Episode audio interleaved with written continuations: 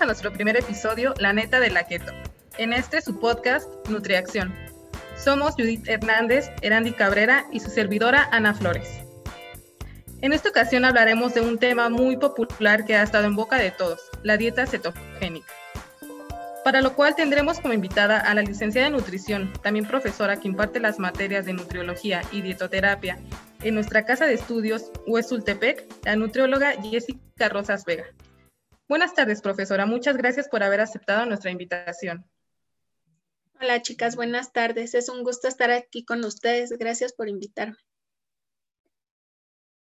Bueno, para empezar a hablar de la dieta cetogénica, es preciso aclarar qué es y en qué consiste esta. Licenciada Jessica, ¿nos podría hablar un poco a fondo sobre este tipo de dieta, partiendo que es aquella dieta rica en lípidos o grasas y baja en carbohidratos y proteínas? Sí, claro, así es. La dieta cetogénica, también como se conoce actualmente dieta keto low carb, consiste en disminuir la ingesta de carbohidratos para que el cuerpo comience a quemar grasa en lugar de glucosa, que proviene de los azúcares. A este estado le llamamos cetosis y para lograrlo pues es necesario comenzar a controlar los macronutrientes los cuales consumimos. Como ya sabemos, estos macronutrientes pues nos van a proporcionar energía en forma de calorías y pues lo constituyen tres componentes principales de los alimentos, que son los carbohidratos, las grasas y las proteínas.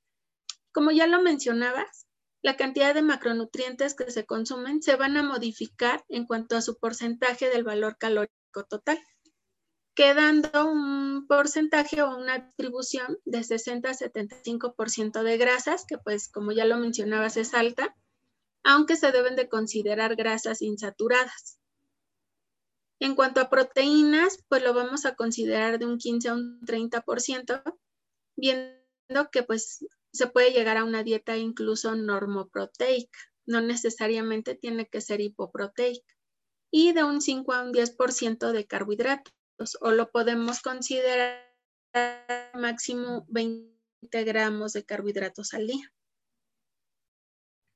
Ok, un dato interesante es cómo esta dieta fue diseñada para remediar los cambios bioquímicos asociados con el ayuno y conseguir el efecto que éste ejercía sobre el control de las crisis epilépticas. Y bueno, en la actualidad mucha gente eh, comienza a, a, hacer este tipo de dieta porque le atribuye beneficios para la pérdida de grasa o para bajar de peso. Licenciada Jessica, un placer tenerla aquí con nosotros. Bueno, sabemos que en la actualidad mucha gente comienza a preocuparse más por su salud en lo que es materia de alimentación, pero ¿a qué personas considera que es apta para esta dieta y por qué? Gracias, Erandi.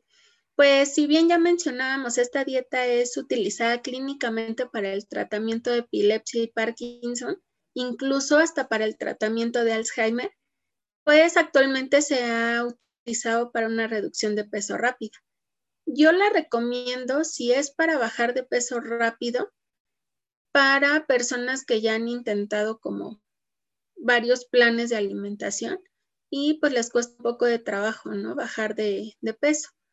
O para personas que requieren bajar de peso en poco tiempo por alguna situación en especial. Hay gente que necesita bajar de peso por alguna cirugía o alguna enfermedad. Entonces, pues se necesita que pierdan peso en poco tiempo. Y pues sobre todo se recomienda más en personas que sean cumplidas y que se apeguen al 100, al plan. Nutrióloga Jessica, ¿durante cuánto tiempo recomienda la implementación de esta dieta y cuál cree usted que sea la bueno, el principal objetivo por el cual las personas recurren a lo que es la dieta cetogénica? Bueno, como ya lo mencionábamos anteriormente, el principal objetivo por la que las personas recurren a este tipo de dieta, pues es para bajar rápido de peso, ¿no? Y pues teniendo como objetivo principal de la dieta cetogénica, pues es mantener en estado constante de cetosis nutricional. Eh, normalmente el cuerpo tarda aproximadamente entre 2 y 7 días en entrar en cetosis, de que se inicia como la restricción de carbohidratos.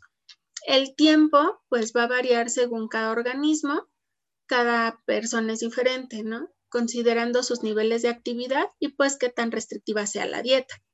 El tiempo máximo que se recomienda para llevar esta dieta pues eh, son tres meses continuos. No se recomienda realizarla por más tiempo.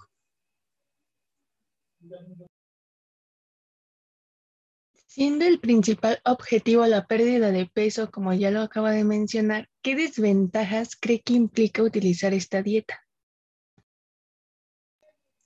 Creo que la principal desventaja es que es un poco complicado de llevarla al 100.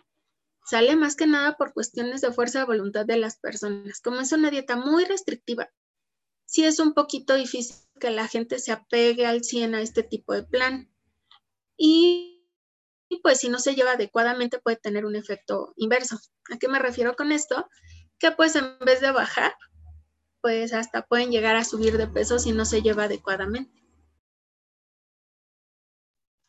Ya que hablamos un poco de las desventajas, ¿podría mencionarnos algunas ventajas de lo que es la dieta cetogénica? Sí, claro. Pues como ya hablábamos hace un ratito, uno de los principales objetivos es la pérdida rápida de peso. Sin embargo, pues no es el único beneficio. Tenemos numerosos beneficios como puede ser que da más energía, si hay problemas estomacales los puede disminuir, aumenta la concentración, puede controlar eh, los niveles de azúcar en sangre, controlan el apetito. Una vez entrando en cetosis, se controla el apetito y disminuyen los antojos, incluso hasta puede llegar a no dar hambre. Disminuye las migrañas en caso de, por ejemplo, personas que sufren este problema. Otro beneficio es que se ha demostrado que las dietas bajas en carbohidratos previenen y tratan trastornos metabólicos. Ya mencionábamos también que incluso puede curar epilepsia, principalmente en niños, y pues ha estudiado su uso en el apoyo de enfermedades como el Parkinson y el Alzheimer, como lo mencionaba un principio. Esta dieta es un modelo de dieta como muy conocido para tratar el síndrome metabólico, ya que pues este síndrome metabólico se caracteriza por aumentos en la presión arterial, o en niveles de azúcar en sangre, así como hipertrigliceridemia, niveles bajos de colesterol HDL, que es el bueno, como le llamamos, y pues un exceso de grasa. Entonces, esta dieta contrarresta todos estos, mm, ¿cómo podríamos llamar? Como todo lo que caracteriza el síndrome metabólico. ¿Sale? Así como mencionar también que ayuda a contrarrestar todos los síntomas de la menopausia, por ejemplo. Bien, en este tipo de dieta hemos tenido entendido que se restringen o eliminan algunos alimentos, ya sean los cereales y sus derivados, incluso integrales, algunas legumbres, frutas frescas o deshidratadas, hortalizas, sobre todo amiláceas, perdón, bebidas alcohólicas, leche y sus derivados vegetales. Pero también tenemos entendido que hay alimentos naturales que son permitidos, como la carne, el pescado, el huevo y las verduras no almidonadas. Eh, la siguiente pregunta es respecto si una persona está llevando de forma adecuada la dieta cetogénica.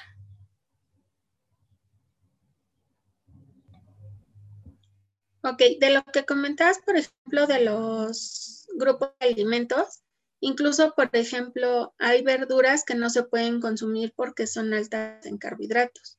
Sale incluso, por ejemplo, los pescados, podemos considerar el atún, pero hay muchas latas de atún que traen soya. Entonces hay que ser muy cuidadosos en esa parte.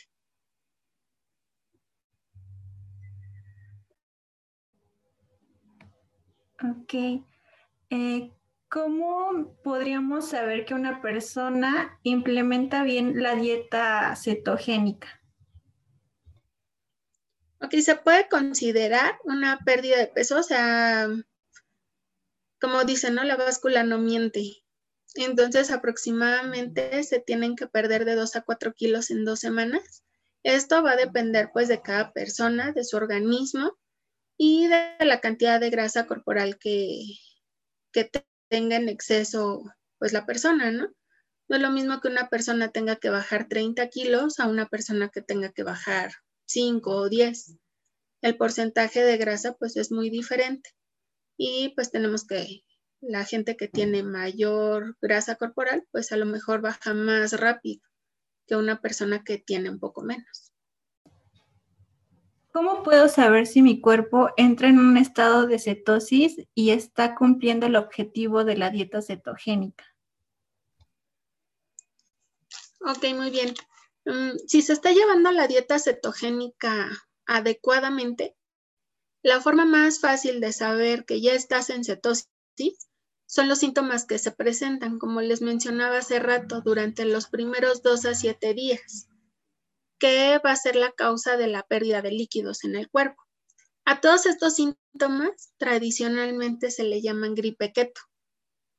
Y los síntomas pueden ser como una sensación de gripe, sin, sin necesariamente ser como viral, una gripe viral. Puede haber estreñimiento, calambres, boca seca, aliento ácido, se hace un aliento como tipo vinagre, pero es normal. Puede haber náuseas, ¿sale? Y pues por suerte todos estos síntomas desaparecen a los pocos días de haber entrado en cetosis. Hay dos formas más, que es como una forma más certera de saber si el cuerpo ya está produciendo cetonas. Y hay unas tiras reactivas justamente para medir el nivel de cetonas en la orina que se introducen en, se recolecta un poco de orina y se introduce la tira y ahí marca, va cambiando el color si hay cetonas, ¿sale? O incluso este mismo, esta misma prueba se puede realizar ya en un laboratorio, que obviamente va a ser como más confiable. Muchísimas gracias, licenciada Jessica. Fue un gusto poder contar con su presencia. Muchas gracias por compartir con nosotros su conocimiento y con nuestro querido público de Nutriacción. Esperamos seguir contando con su presencia. Siempre es bienvenida y usted ah, y ustedes, querido público, no se pierdan nuestra segunda parte de redes sociales versus la keto.